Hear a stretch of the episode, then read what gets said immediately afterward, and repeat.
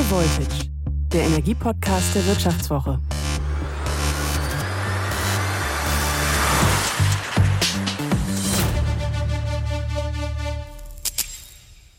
Herzlich willkommen zu High Voltage. Ich bin Martin Seiwert. Woher unser Gas stammt und wie es in unsere Haushalte und Firmen kommt, das hat früher die meisten Menschen eher weniger interessiert. Gas war einfach da und es war gar keine Frage, ob es auch in Zukunft so ist. Denn Gas galt als vergleichsweise umweltfreundlich und sowieso weltweit in großen Mengen vorhanden. Seit dem Ukraine-Krieg ist das alles anders. Jetzt bangt Deutschland um die Gasversorgung.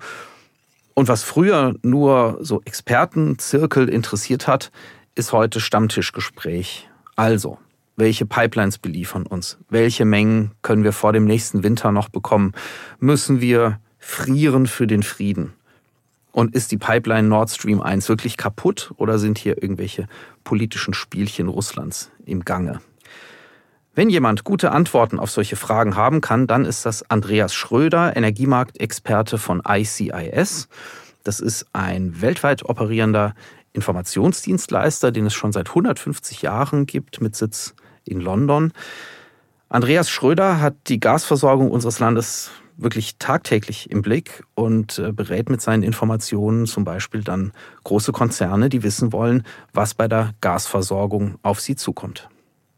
Ich freue mich, dass Andreas Schröder heute zu Gast bei High Voltage ist. Herr Schröder, die Bundesregierung ist besorgt, weil der russische Staatskonzern Gazprom seine Erdgaslieferungen durch die Pipeline Nord Stream 1 immer weiter senkt. Was haben Sie da für Informationen? Was ist da los mit Nord Stream 1? Also es gibt eine Verdichtestation, ein Aggregat in Porto Valle. Das ist ein Hafen, wo eine äh, Leitung losgeht, die äh, Nord Stream 1 Röhre. Und äh, dieses Verdichteraggregat ist in Reparatur. Und das wird derzeit nicht zurückgeliefert an Gazprom aufgrund von Sanktionen.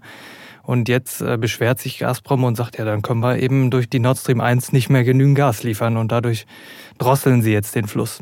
Mhm. Aber jetzt vermutet ja die Bundesregierung oder der Bundeswirtschaftsminister, dass das irgendwie politische Hintergründe hat. Wenn es so einen handfesten technischen Grund gibt, wie kommt er auf die Idee?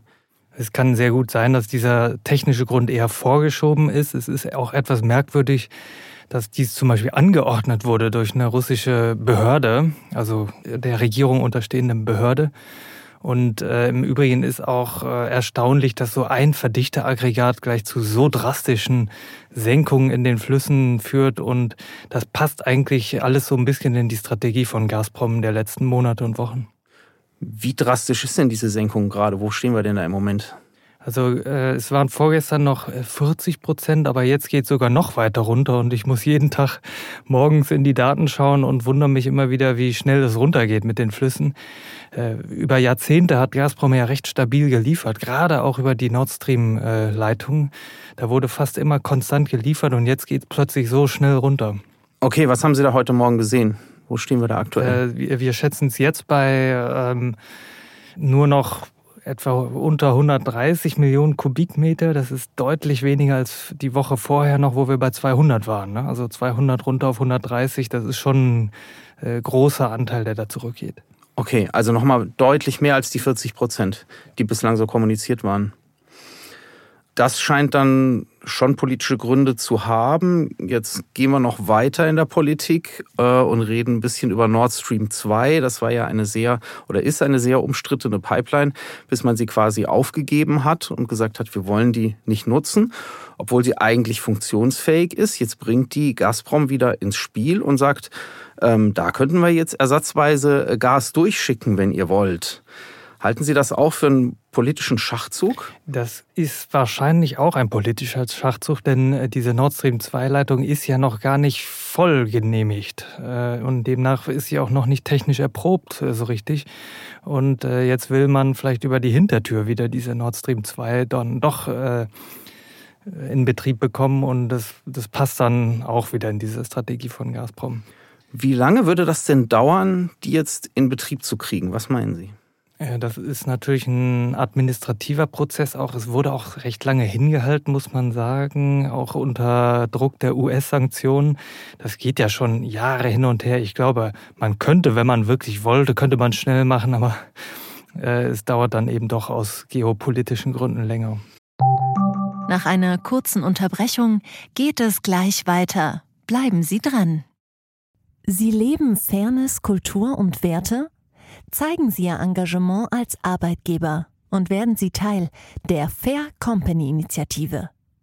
Mit der Fair Company Initiative zeichnet das Handelsblatt Unternehmen aus, die insbesondere Berufseinsteigern und Young Professionals ein faires, attraktives Arbeitsumfeld bieten.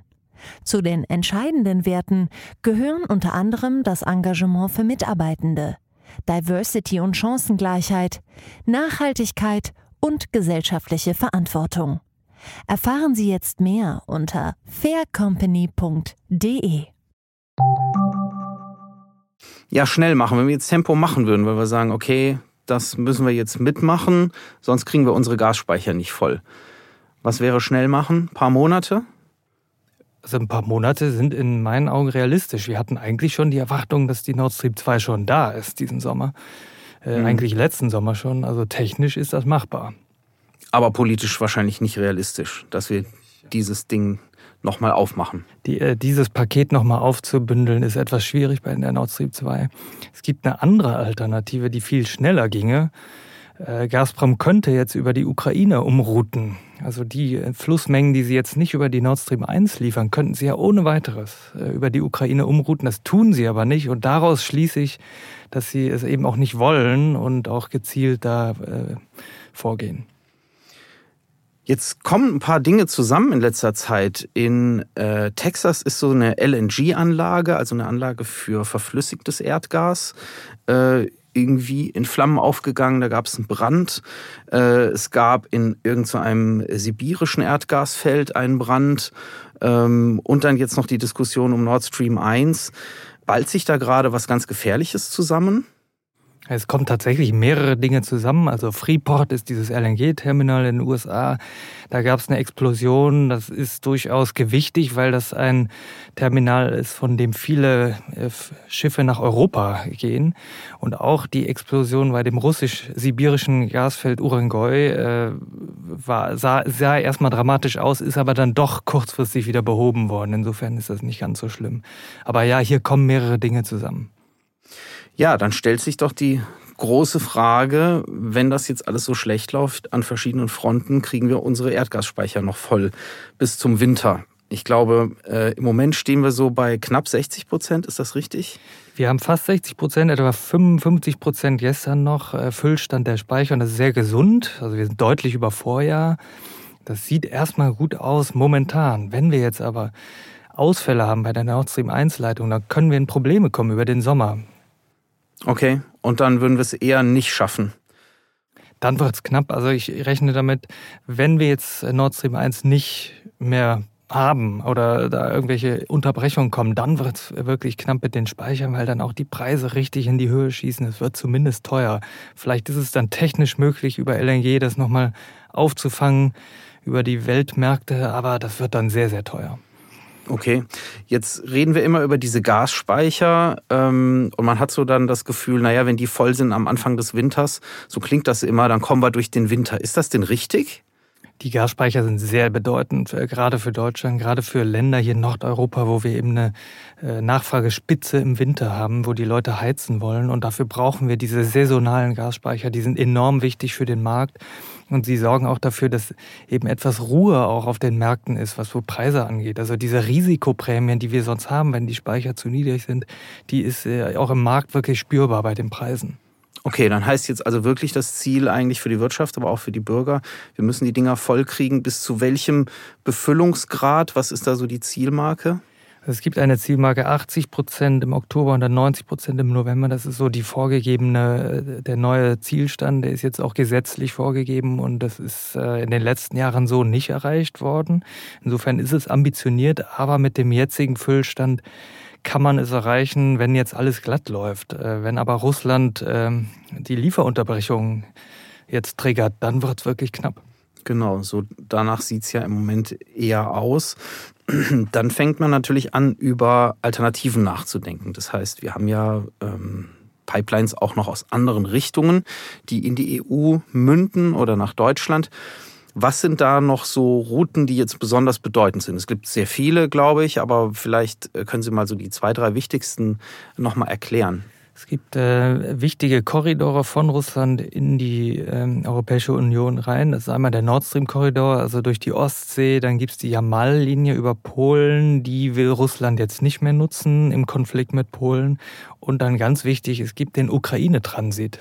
Und der ist noch immer bedeutend. Und trotz Krieg äh, läuft der weiterhin. Wir haben keine Unterbrechung da. Äh, es ist eigentlich fast schon erstaunlich, aber die Mengen da sind auch weiterhin gewichtig, auch besonders für Südeuropa.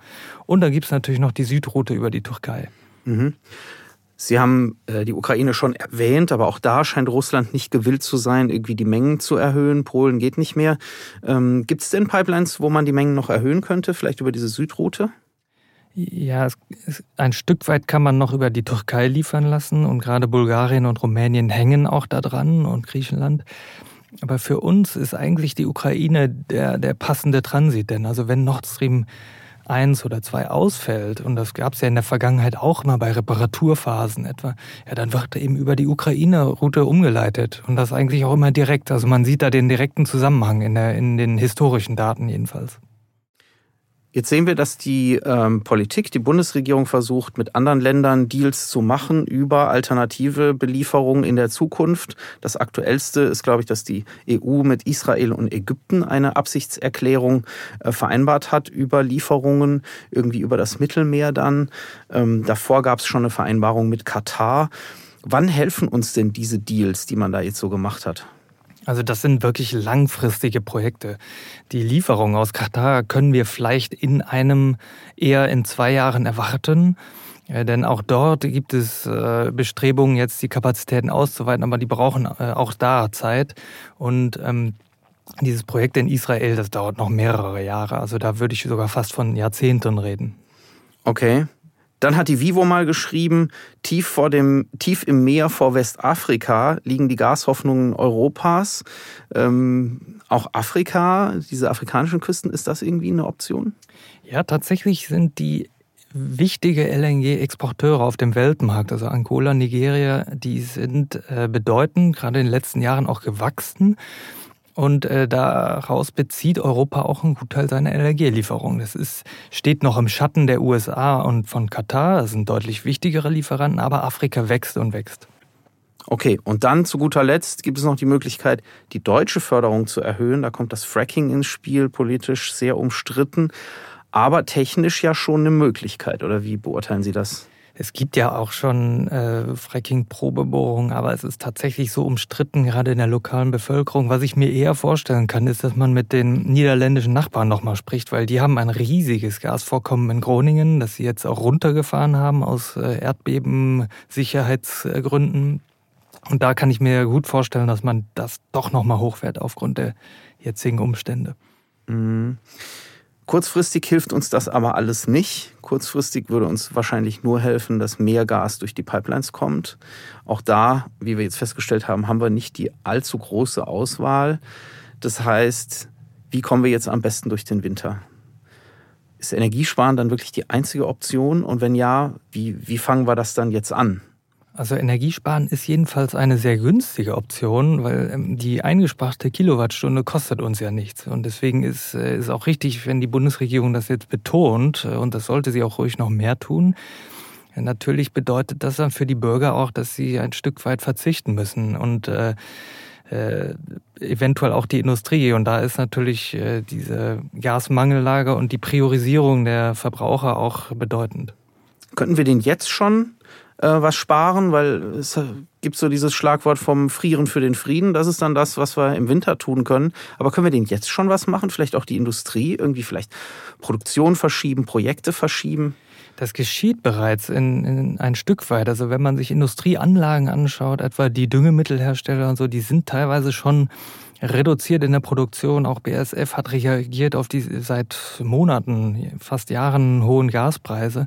Also da, die Industrie hat schon reagiert, die ist auch viel preissensibler, während die Verbraucher die Preise noch nicht äh, direkt spüren. Das ist immer so mit Zeitversatz, dass die Endverbraucher zu Hause das dann auch spüren.